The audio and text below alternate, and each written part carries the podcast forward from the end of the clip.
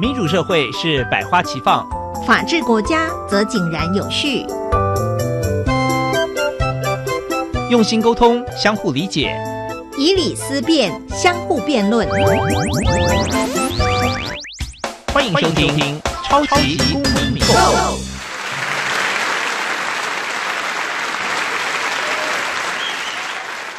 欢迎大家收听《超级公民购》。本节目由教育部委托，由国立教育广播电台与财团法人民间公民与法治基金会联合直播。我是节目主持人夏立明。Hello，大家好。今天呢，我们的主题是二二八与转型正义。那我们二二八已经快要接近了嘛，所以今天谈这个议题非常的适合哦。那当然，二二八就与转型正义这个主题有关系哦。那说到转型正义呢，大家应该都很关心，在前一阵子通过的促进转型正义条例，我说的不太清楚。促进转型正义条例，那要怎样促进转型正义呢？那很多人就一般人想象，如果没有太关心这个法案哦，就像我一样，就想说啊，当然很重要是很大的争议，就是放在中正纪念堂，它到底要怎么样改造它哦？就是说不要是只是在好像一直纪念过去的威权统治者。那有人听到很多的说法是，呃，同样的这个一个逻辑哦，我们过去有很多的中正路啊，或者是相关的呃，把当地的地名改掉了，是用那当时政府他们想要用的。名字，我们重新把这些名字再恢复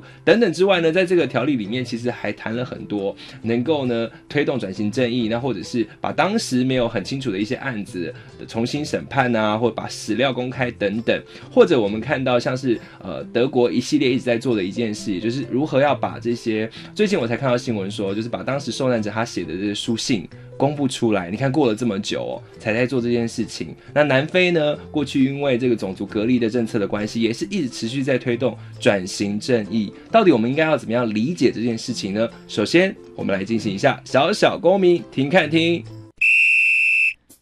小小公民听看听，在这个单元，我们将会带给大家有趣而且实用的公民法治小知识哦。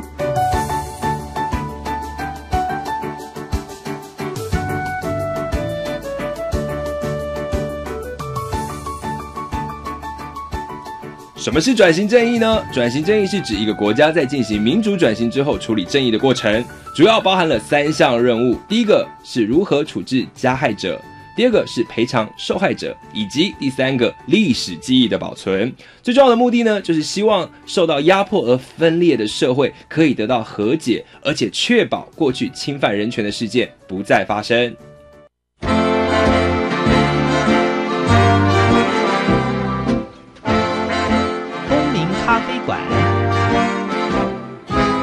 倒杯咖啡，跟我们一起在公民咖啡馆分享近期最具代表性的公民时事。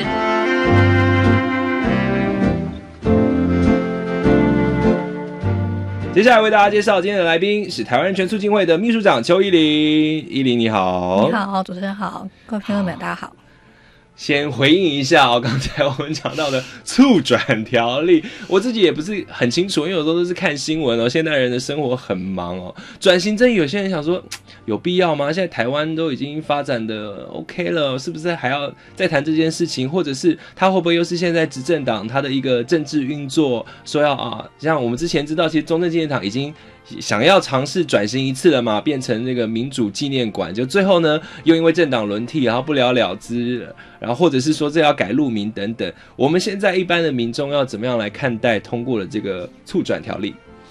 嗯，我觉得其实台湾哦，台湾作为是全世界拥有最长时期的一个戒严的国家，嗯，其实应该要很严肃的去看待。呃，就是这件事情，就转型这件事情，其实对台湾来讲是很重要的。因为正因为我们从过去解严到现在，其实都没有真的很好的、认真的在处理这件事情。我们虽然有在赔偿，呃，所谓的被害者的家属，可是看起来就是用钱在。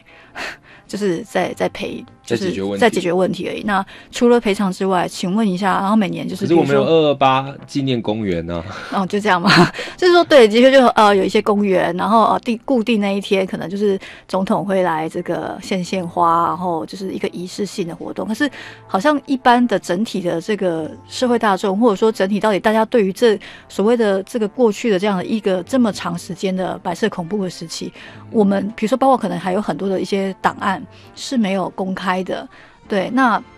我们到底怎么去理解过去的这段历史呢？我们的教科书里面怎么在书写？然后我们的人民对于这段历史的记忆是什么？就说如果我们认为说这么长达这么长的这样的一段历史，然后我们是可以完全的去遗忘它，然后不去面对它的话，我不晓得那我们要怎么样去教小孩，或者说我们怎么去面对呃去回答，就是说。到底台湾人是什么？嗯，就是说我们到底是一个什么样的人？当我们想要去建构一个自己的主体，或者说自己的一个文化，还是一个呃一个一个历史的。呃，概念的时候，那那个东西到底是什么？你可能是说不出来的，因为我们根本对于 我们自己的过去那段历史都不了解，或者说都不愿意去谈，不愿意去面对。可能小时候，呃，这个长辈就是跟你说，你不要去谈这些事情，因为他们从过去以来，他们被接受的教育就是说，他只要一讲这些事情，他就会被抓走了，他的家人就会不见了。所以从过去的这一段很长很长的这样的一个很。就是很禁忌的这样的一个时代，到现在我们怎么样的去反转，然后去鼓励大家是可以把它讲出来的，然后鼓励大家去去回头去看，说到底过去发生过什么事情，而不是只是好像说哦，大家说我们要继续往前走，赚钱比较重要。可是当你根本你都不了解你到底过去你的你的你的先你的祖先，或者说过去我们的这些我们到底怎么走到现在这一步的，你都不知道的话，其实。我觉得有时候为什么我们会一直在讲说人权有可能是会倒退的，因为当你根本没有去理解我们现在是怎么走到现在的这样的一个呃民主人权的阶段的时候，其实你根本不会去珍惜你所拥有的现在的这些权呃权利。那你也可能会认为说啊，我现在去街上举这个纳粹的旗子也没什么啊，这也是我的言论自由啊。可是你根本可能你就不会想到说。这些东西对于那些被害者而言，可能是一个非常严重的二次伤害。对，或者说，我们没有去理解说，到底二二八，到底呃，过去百个白色恐怖时期发生什么时候，你可能就会很无意识的去把一些不应该拿来开玩笑的事情拿出来，当做一个你觉得很幽默、很有创意的事情。可事实上，那可能是是跟人权价值观，或者是跟民主的价值是背道而驰的。透过这样的一个过程里面，为什么要去清除威权的象征？因为如果大家还是不断的说哦，我们说我们一方面说我们要转型正义，另一方面我们又不断的在说啊，蒋经国真的是一个伟人。然后真的，因为你会听到有人说哦，好怀念以前就是很有秩序的时代。是，那对对对，那你你可以你可以想想看，说对于真的活在那样的一个。被压迫的年代的人听到这样的话的时候，他的感受是什么？就说你不断的再去强调这些，其实是在那个年代不断的在镇压，然后再去下令去呃钳制人民的自由的这些人，你不断的去，甚至还有很多报纸 不断的再去缅怀他们，去鼓吹他们的呃所谓的这个推动一些经济的发展等等的那。我觉得这个都这个东西都是，就是说，变成是说，你你你就是没有办法好好的去真的去认真的去看待这一块岛屿上面真的发生过什么样的事情，你不愿意认真的去去面对这些历史，然后去 重新的去用一个新的不同的方式去去去啊诠释或者是去啊解释这些不管是被害者还是加害者的事情。那这样子的话，我觉得整体的台湾的。人就是，我觉得某个程度也会，就是说他他也没有办法有得到一个很正确的资讯啊，所以他也没有办法去包括教导我们的下一代，就是说，哎，到底过去真的发生过什么事情？然后，哎，蒋经国真的是伟人吗？然后我们为什么还是要不断的在钞票上面，或者是在很多的一些重要的呃道路啊等等的去不断的去嗯哼呃颂扬这些人的名字？那到底这些人对于台湾的，呃，不管是人权或民主的历史，他真的是有贡献的吗？我觉得这个还是应该要去，去重新的去理解，然后去理清事实到底是什么。好，我想一般人听到可能还是会觉得说，哎，好像也还好。可是如果我觉得有时候用影像的呈现哦，大家如果最近有看那个《我只是个计程车司机》的话，在韩国破千万票房的这一部片，其实在谈的就是当初光州的事件，以及韩国当初光州的人民是如何抵抗这个威权呃的政府，而且甚至是呃军队的镇压等等哦。因为我觉得人是。容易遗忘的一个动物，人是动物嘛，那又特别的容易遗忘。在遗忘之后呢，大家如果不去谈之后，好像生活就是这样过下去也没有差。可是如果有一些影像，或者刚才讲的，呃，有一些史料持续的来提醒你说，当初那段时间到底发生了什么事，真相是什么，我觉得后续才有得谈。那其实接续我们也会谈到。刚才依林讲的，也就是因为我们没有把转型正义处理好，我们没有把呃二二八当时的事件呢，重新的去看到底发生了什么事情，所以到现在大家才会一直觉得台湾还是一个分裂的社会嘛。即便我们说啊，现在其实七八年级过后，已经没有人在谈什么呃外省人、本省人，可是你可以看得出来啊，就很多很多的议题，不管是面对中国的议题，或者是台湾很多的这种司法的议题，它的那个分裂很分裂。度都是常那个民意都是一半一半，或者是说大家意见很分裂，就在于说，如果你转型争议没有处理好的话，大家没有办法有一个共同的未来，因为过去的历史这么的混乱，大家的记忆或者是大家被过去被这个威权政府所操弄的这种呃那种形象都还在的话，大家很难一起好好的生活下去。所以希望今天这一集可以好好的来重新回顾一下。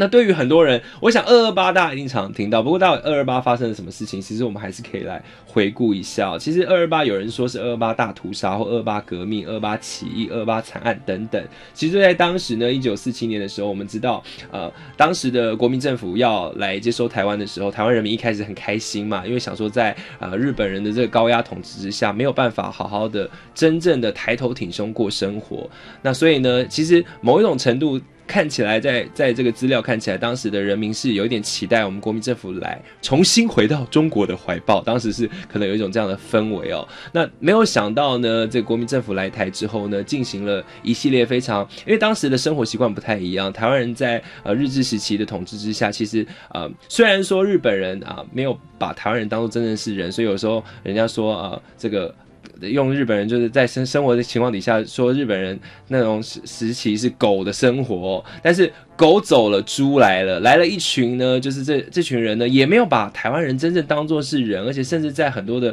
呃做法里面呢，甚至是排挤台湾人哦，把当大把很多的机会都留给当时呢中国的当时的外省人，从中国来到台湾的人之外呢，呃，对于台湾人是有非常非常多的限制。那事件的爆发，大家也应该在历史课本上面有读过，就是一个私烟的事件哦，就是说有一位女士她在路上呢，因为呃这个军这个有这个官兵查。气他说他卖私烟，结果可是他只是在做一个小生意，这个结果就爆发了一连串所谓的台湾人跟外省人的冲突，然后一系列引发呢这个当时的国民政府，我记得没错是陈仪嘛，就开始下令啊，开始清乡啊，逮捕呃很多地方的这知识分子啊，甚至是关心这件事情的人啊，一系列，然后导致台湾呢后来实施了呃世界上最长的戒严。所以很简单，这个这些资讯大家都可以在网络上面看到当时二二八发生的一些情况。那刚才依林说还有一些史料没有公布，如果说我们现在都已经有一些网络上面的资料还没有公布的史料，包括哪一些？呃，其实我们大部分的。是，就是那些所谓的档案，其实大部分都是在档案局的，所以其实如果你要，就是你其实在网络上应该是找不到的。所以你说不是像事件的发展，而是说当时，比如说谁被判刑，到底有谁被枪决的这些名单，不只是名单啊，或者是说到底。比如说，当然就会有案件嘛，或者说，呃，他们很多人被起诉嘛，那是用什么罪名被起诉等等，就是有很多的一些历史文件，其实都是在档案局里面的。那过去我们也有常听到有一些历史学家说，啊，因为那个是要去申请你才可以看的。对对，那很多时候他们就会用，呃，这个一些理由，各自隐私为保护为理由，就是把很多的一些。啊，资讯都是把它遮蔽起来的。对，那这个时候我们就会认为说，事实上，就是我觉得我们的政府一直常常在把各自隐私跟所谓的政府资讯公开的两个字概念是一直把它做混淆的。就是说，真的应该要保护的各自隐私是人民，人民才有权利去主张。呃，我有隐私权。可是如果政府一直说，哎，对，可是如果如果你是你是执政者，或者说你是这个执行公权力的人。那你是公务员的话，当你在执行这些呃，就是公公权力赋予你的这些事务的时候，你你其实是应该要受到人民监督的。这时候你不能够说你你有所谓的隐私权，或者是这个 就是拒绝去公开这些东西。所以呃，就说这两个东西是不同的概念。那可是很多时候就是会看到说政府是把这个东西做混淆，那去遮蔽一些。其实可呃可能是不应该遮蔽的档案这样子，那所以其实第一个是说这些档案其实对啊，就是说它并不是说你你你在网络上就找到，并不是是你要去申请你才看得到。那在去申请的时候，很多时候他会。呃，就是会会有很多的一些遮蔽，或者说他不不给你这些档案，就是他会问你说你你为什么要看这些档案？那你必须要给他一个，就说你要研究什么啦，然后学术研究者通常可能因为这样去申请才看得到，对，或者说你是被害者家属还是什么，就是说你要给他一个理由这样子，那。他也不见得每个档案都会开放让你去看，对，所以这个是呃，为什么说那个档案其实它其实并没有完全的开放的一个，就是为什么在这一个法案里面，其实还是蛮强调第一件事情要做就是开放档案的这件事情。那当然，他还是必须要跟所谓的。一般，嗯，就是说第三人的隐私这件事情要有一个平衡啊。就是说，如果当这里面的资料有一些不是公当时的公务员或者是执行，呃，这个公权力的人的资料的时候，的确你还是要去保护这个所谓的第三人的隐私。可是不应该是把所谓的人民的隐私权跟政府的档案或者是政府的呃公务员的这些档案。的，就他们没有权利去主张所谓的隐私权，这个东西就是不不应该去一直不断的去混淆它，对，所以这个是蛮蛮重要的一个事情。好，那史料的公开之外呢，我们刚才其实还有谈到一个很重要的部分。我们刚才前面介绍转型正义的时候，有讲到说转型正义有三项任务哦。那史料公开可能跟历史记忆的保存有很重要的关系。处置加害者呢，这件事情我觉得大家会有一点疑虑，就是说，好，这事件已经发生这么久了，所谓。加害者是谁，在哪里，要怎么样对待他？这会不会也是一个很争议的一件事情？呃，当然是 对。那但但是你也有看到说，事实上像在德国，就是他们是用，比如说他可能会去啊，重新的去。呃，开启一些审判，就是他会去理清说，当时比如说下令处决的那些人，他是不是要负一定的责任？那我们也看到说，甚至可能在最近都还看到说，有一些年纪很大的当时的一些呃负责重要事务的一些人，那到现在都还因为这样的一个判决，所以重新被抓去进去关这样子。那台湾到底要不要做到这样的一个地步？其实。呃，就是我们这个促转条例，其实它有一个所谓的就是委员会嘛。那我觉得这个委员会的成员可能也会是蛮重要的一个，呃，就是一个机构去决定说到底台湾接下来的转型要怎么做。对，那说那所以说这个呃这些委员，可是也我觉得也是蛮遗憾，就是说这个促转条例里面对于这些委员的呃。资格的限制，它并没有写的非常的严格，它就是只有说，比如说正常比例比例不可以高于多少这样子。那会不会又沦为是一个丑用？对，就是会很害怕说，那你如果是让一些当时他可能就已经是在这个加害者的体系里面的人，他要重新进来去做这个转型正义的委员会的委员，其实就是会是一个蛮荒谬的事情。对呀。那可是因为大家就会觉得说，对啊，那到底我们现在有说我们有很多的被害者。可事实上，对于加害者是谁，这个是一个很模糊的，呃，对，就可能很模糊的印象。所以，对，所以有一些，所以为什么说那个档案的那个开放是那么重要？就是因为你必须要透过去理清、去爬出这些档案，你才有办法去确认说，到底当时的那个事件，或者说当当时主要在负责的一些呃人到底是谁？那。其实就是会，你也也会很遗憾的，就是说，可能说不定这些人，很多人到现在为止，可能他都还是担任着蛮蛮高的一些职位的工作，他可能有可能是很重要的、很高职位的法官，或者他可能也是在行政体系里面的一个很高职位的人。就这些人，其实因为过去从来没有人去去说去。理清过那些事实是什么嘛？所以他们的子孙或者是他们接下来就还是继续享有一些很很高的一个权利或者是政治的地位。那这样的一个。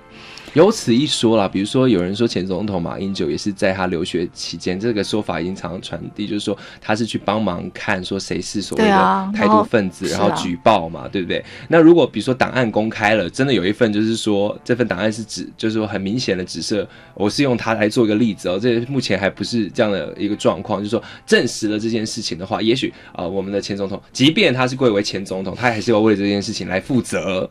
或者是我们可以就责，就是说，那你当时造成了某一些人的，比如可能因为你的举报，这个人他后来怎么了？不管是被处决，或者是说他得到他受到很不公平的待遇，那就是这件事情就是很，变说有很多细项的东西要一一拿出来处理。那那我刚才想要提问的就是说，好像会有一种氛围哦。或者在处理转型正义的时候，我就想到呃，Desmond Tutu 就是南非的大主教，他曾经有说过说 “No future without forgiveness”，就是说你这个促转会或者这个促进转型正义，在面对加害者这个议题的时候，你要做到多么的，要做到要要多么的，就是说。把这些人找出来之后，你到底要怎么做？嗯，那我们前一阵子有看到一个大家印象很深刻，就有一个前南南斯拉夫的战犯，他被审判的时候，他不觉得他有错，然后在那边服毒，引起了全球一个很大的震撼。就是看到他那个画面，就是说处在当时的环境底下，或者是说在德国纳粹，也有很多人讨论说，当时有很多人是依法行政嘛。那当然，他后来很多人他也是要被救责，但是到底他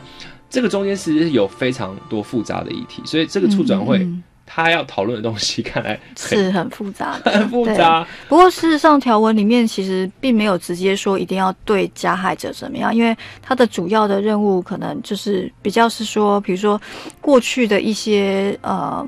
就是在那个所谓的重审的那个那个部分，就是所谓的平复司法不法还原历史真相那一块，比较谈的应该是说过去有一些呃呃个案，就是说他被在法庭上面就是被宣判说他这个就是叛乱，然后说甚至有一些就是甚至是用别的理由说他是贪污还是什么的。那这些案子其实，在过去一直来，因为这个案子，呃，因为我们的那个呃国安法的第九条其实有说，就是这些过去的案件都不能够再重新开启审判，就说这些案子他就是定案了，他就是定验了，所以那些人他就是。呃，贪污那些人，他就是叛乱这样子，对，所以，呃，要怎么样？就是说你要怎么去平反？就是虽然你有赔钱给人家，可是你又一方面，你在这个所谓的罪名上面，其实他们仍然是，仍然就是他仍然被。我们其实之前就是有讨论过，就是我们知道说有一个像有一个原住民的案例，他们就是他不是被用叛乱的罪名被呃。这个审判的嘛，对，所以他最后是用贪污的罪名。那当然，因为是贪污罪，所以他根本也不能够去申请补偿，嗯，因为你必须要是叛乱罪才能够去申请。那然后他也因为他被。冠上了这个贪污的罪名，所以他整个在不管是他或者是他的后代，他们在部落里面的呃一些地位啊，或者是说一些名声，其实都受到很大的影响。那像这样的一个名誉上面的恢复，其实如果你你没有办法去重重新的去开启这样的一个审判去做平反的话，其实他他的那个 他的那个污名就还是一直一直留存在他的后代，然后一直陪着他，所以那个不会说只是说你只要。赔钱给他就了事了，其实并不是这样的事情。所以有一些这种所谓的，呃，要去处理一些所谓的司法当时的司法不公的问题，其实就是可能会需要有一些案子可能会是需要重新去开启审判的。看来这个感感觉比较是这个条例的重点哦。但是就像我们开始讲的，有些。啊，当然啊，包括媒体或一般民众啊，在你不了解的情况底下，比如说你只是啊看这个法案的一些新闻报道或捕风捉影，就是一些比较有话题性的这种中经常改名，然后中种改名，就会想说，哎，是不是好像就是要不断的在挑起那种冲突，或者是挑起因为这个以前的这个侵害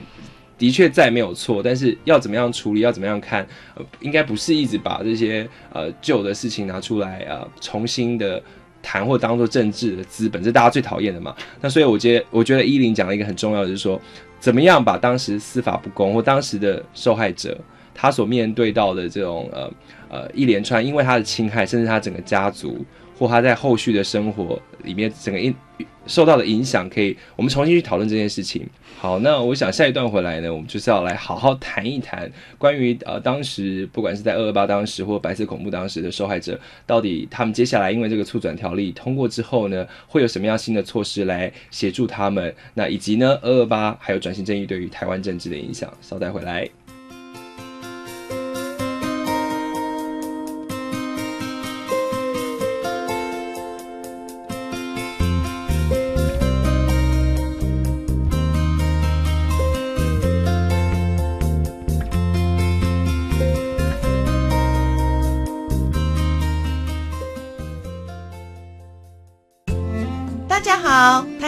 我是花莲分台客家世界讲客家世界奖主持人 Kitty。新嘅一年到了，祝福大家狗年好大运，财源滚滚来。也请记得每周六、周日下午五点到六点收听我们的客家世界奖哦，恭喜发财！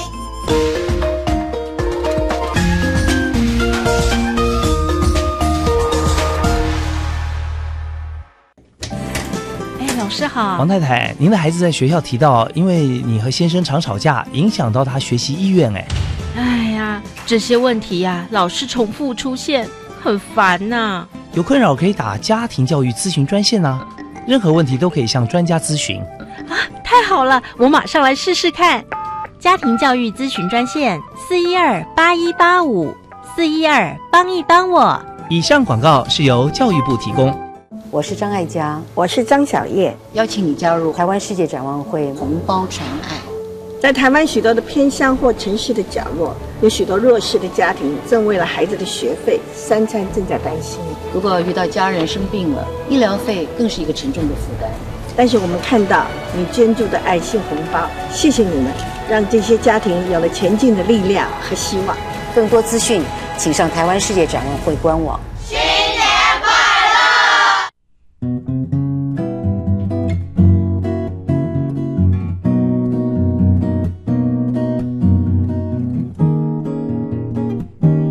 我是苏命苏米恩，你现在收听的是教育电台。哦，朋友们，就爱教育电台。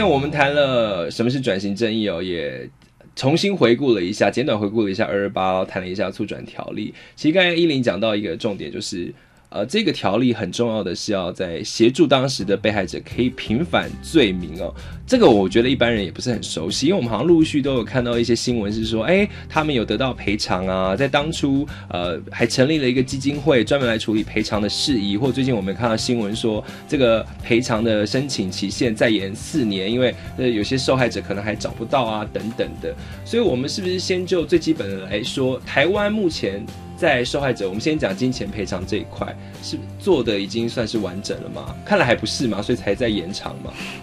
就是的确，好像我记得那个赔偿的案例好像上千个嘛。对，那但是其实你还是会知道说，有好像有蛮多的一些被害者家属是不愿意去申请那个赔偿。为什么？呃，因为他就必须要先承认他的家属是一个。叛乱犯，嗯，对，或者说，就是有的人，就是，就是我觉得，就是因为我们没有去整个做这样的一个所谓的转型正义的工程，所以你只是开放了一个金钱赔偿。其实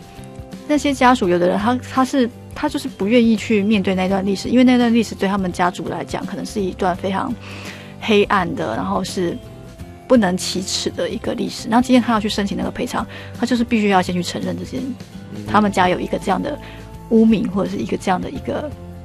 对，所以等于是说，如果当我们没有把这一个这个历史去，对我们没有办法去重新的去诠释这个过去的这一段历史的时候，他们他们仍然会觉得说那是一个那是一个不值得拿出来讲的事情，他更不会去申请赔偿。所以为什么会不断的说，哎，后来。或者说有些人可能他也不知道啦。其实正是因为有很他们有一些家族的成员都不会去讲这件事情嘛，就是很多人可能是过了他到长大了，然后很久很久以后，他才知道说哦，原来他的阿公呃曾经呃是这样子过世的，他都不知道，因为家里的人可能都不讲。嗯哼，对，所以这个东西就是就是也会导致说为什么那个赔偿，诶，可能就是有有的人就是过了好好久之后，他们才。重新觉得说可以来面对，然后重重新要去想要去申请，对，所以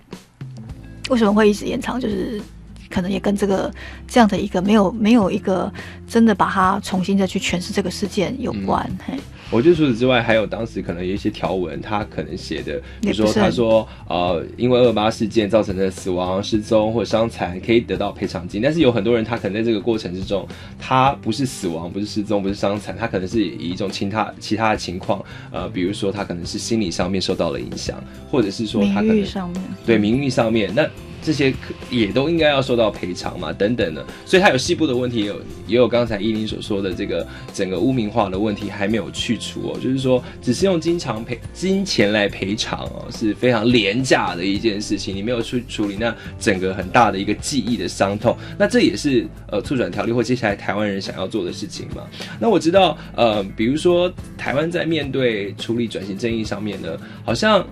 陆续有一些场馆，比如说我们知道，呃，集美有一个人权的呃这个园区，园区。那现在有一个国家人权博物馆哦，所以国家我们知道，当然赔偿的时候有一些基金会来协助。就这这里面民间跟政府的力量是如何？国家人权博物馆听听起来就是国家的嘛，是政府的嘛，所以他们呃，他要来做这件事情，也是来做转型正义这件事情嘛。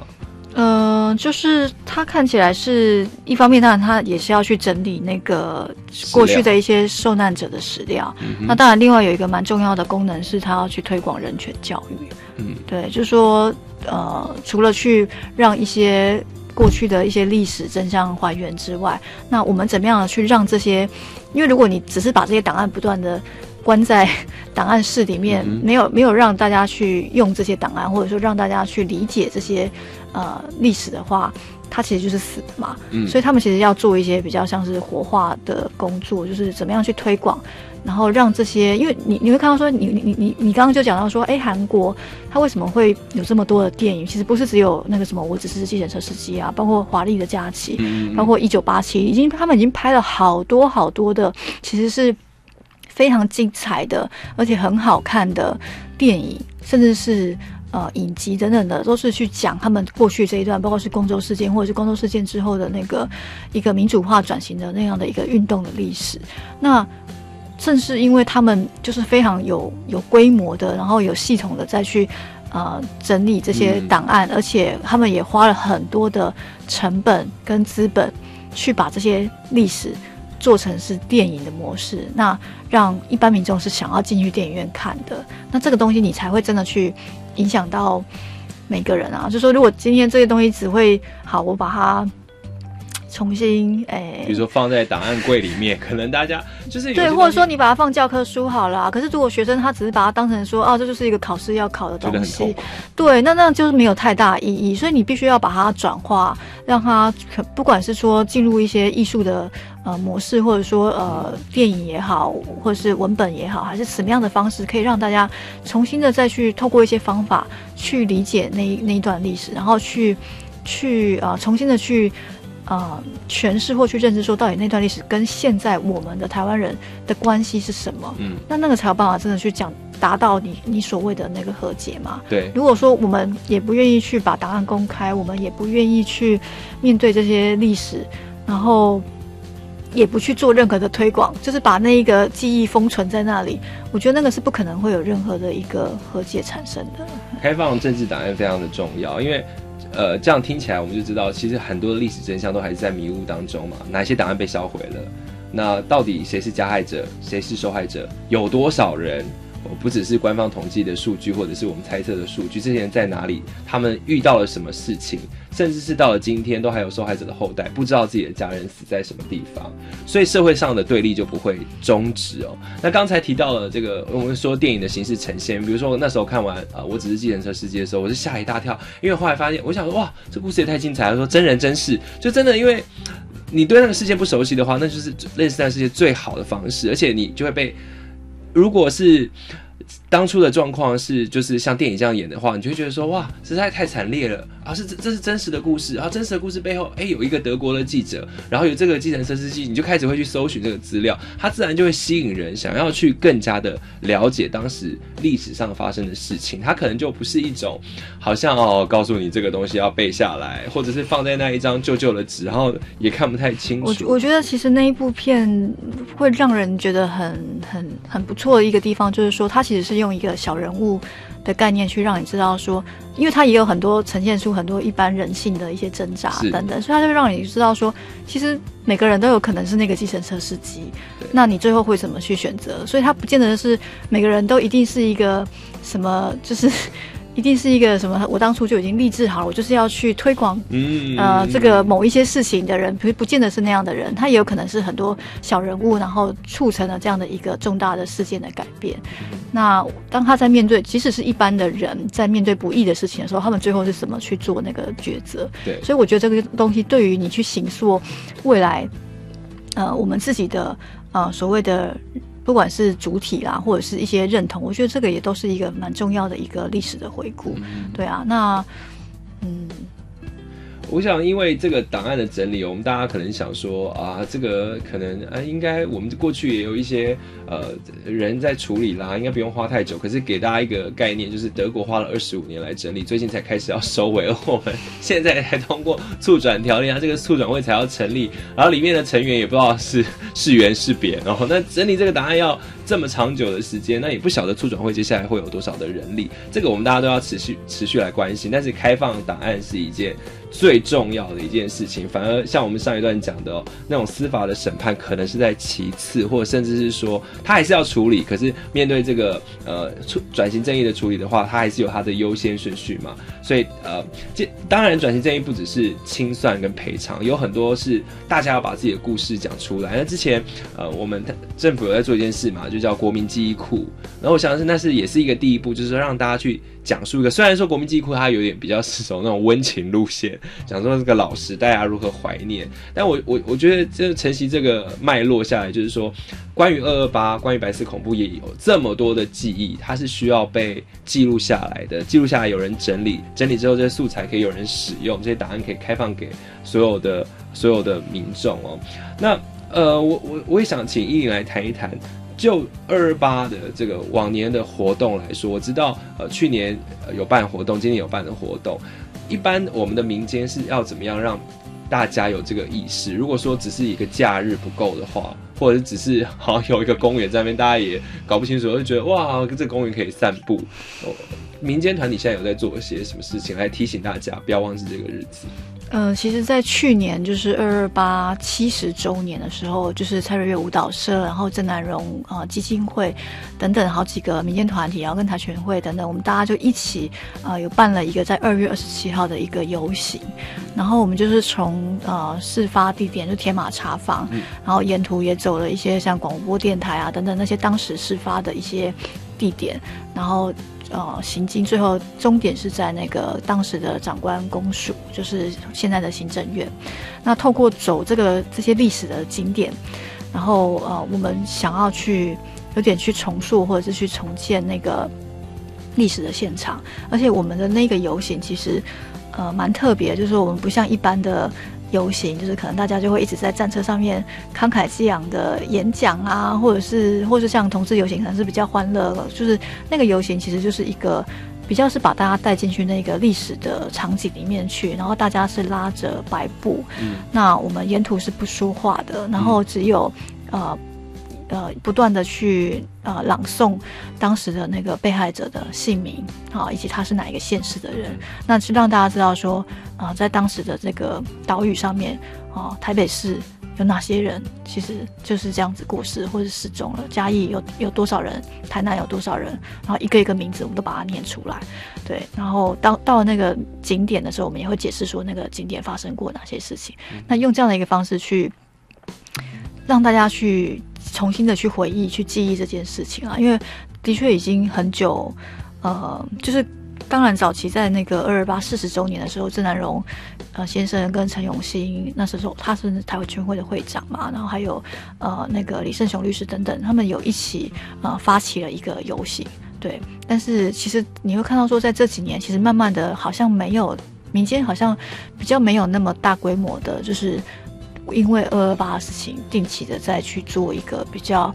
呃，就是甚至是说有比较多年轻人愿意参与的这样的一个大的活动，对啊，所以去年的那个经验，我觉得是是蛮难得的一个经验，而且也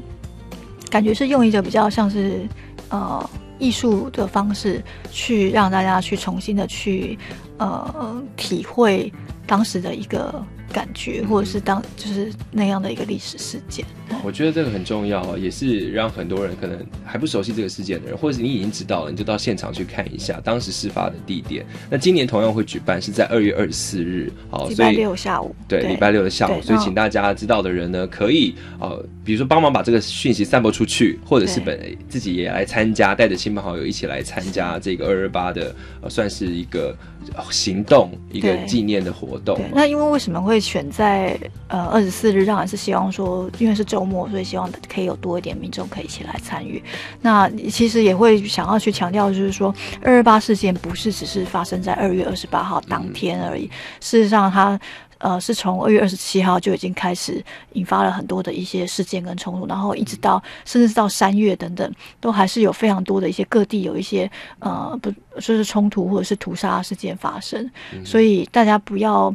就是以为就是二二八只有那一天有一件气焰的事件，其实并不是这个，就是说历史的真相并不是这样子。对，好，那呃，待会回来呢，我们要请英语来谈一谈，然后就一个民间团体有人权组织来看一下，说二二八。如何影响了台湾的社会之外，还有台湾的政治以及公民社会呢？如何一起来讨论这件事情？然后也透过政治的参与或者是公民社会的参与呢，让台湾迈向更美好的未来。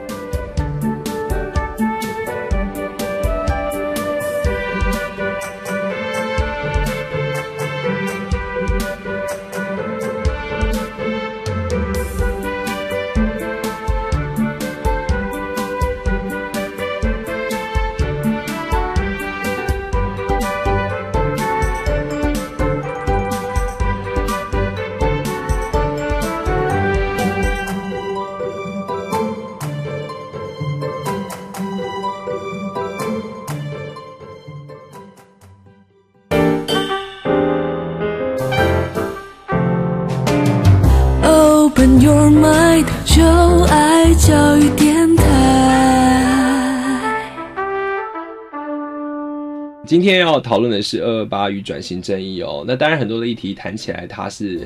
啊，比如说哈，跟法律这个法条有相关，或者我们要怎么处理转型正义，很多的呃民间团体要怎么样施力等等哦。但其实面对二二八，我相信大家都有一些自己的。故事，那我这边想跟大家分享一下，因为我我自己常常觉得说，哎，好像我跟二八也没有什么特别的关系，但是是一直到我去呃坚持教书之后呢，我认识了一位老师，我相信呃坚持乡的朋友应该对这位老师都有印象哦，因为他常在很多的幼儿园教原住民舞蹈，是一个非常可爱的高白兰老师。那认识高白兰老师之后呢，我就有一次有机会，因为我想要呃跟他聊一聊跟原住民议题有关系的议题，所以我到了他家。才发现，其实他们家也是呃白色恐怖的这个受难者。他的先生，当时我见到他的先生哦，在白色恐怖的期间呢，被执政党抓去关了十几年。那这十几年当中呢，高白兰老师。他说他当时就是搞不清楚自己的先生发生什么事情，就某一天消失了，然后他就开始呃独立抚养他的小孩，然后在这中间的过程之中，就受到了很多部落的人的指指点点。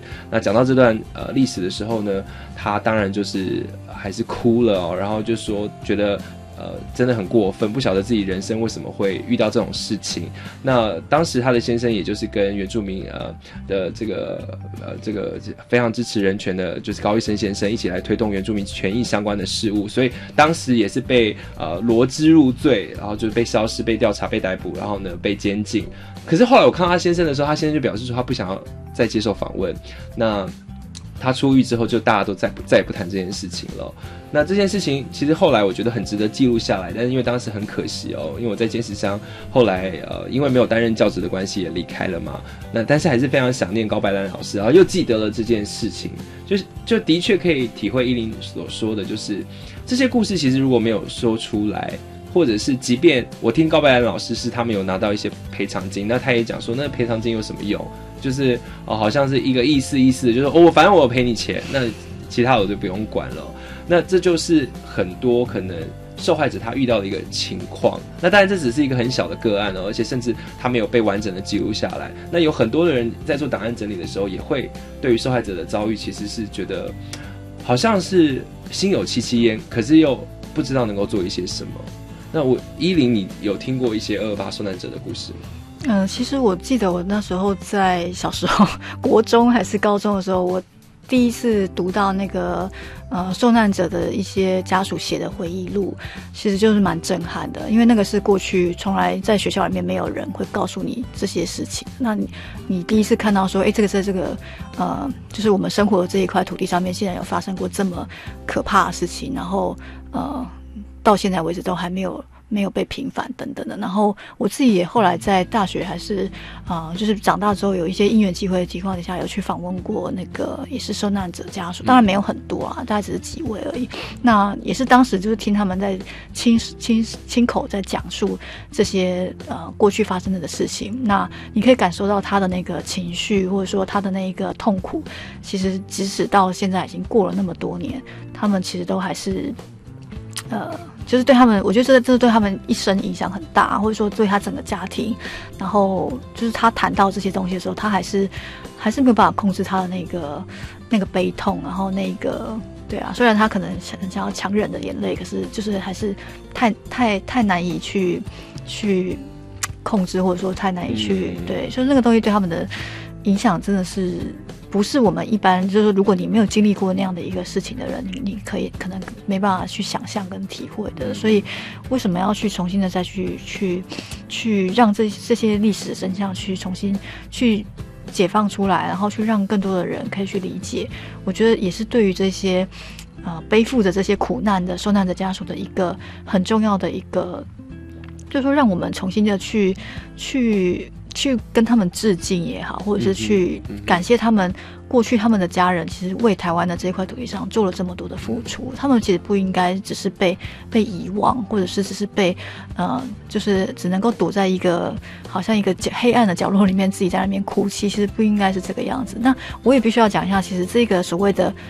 补偿条例，它其实它一直用的都是补偿的这个字眼，它不是赔偿。也就是说，国家其实并没有认为他做错事情，他是在补偿你，他不是在赔偿你。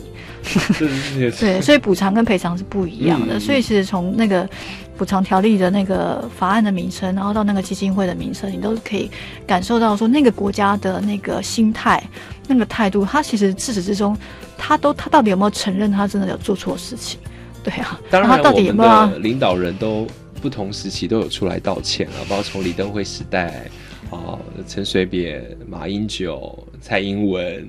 在这一天都会出来道歉。但是道歉有用吗？就是说，你你到底是，就是说，除了道歉之外，你到底还要不要再做一些更实质的一些一些事情啦？不然，我觉得被害者家属其实他们就是年纪也都很大了，那慢慢的也一个一个在凋零。可是他们真的有感受到说，到底。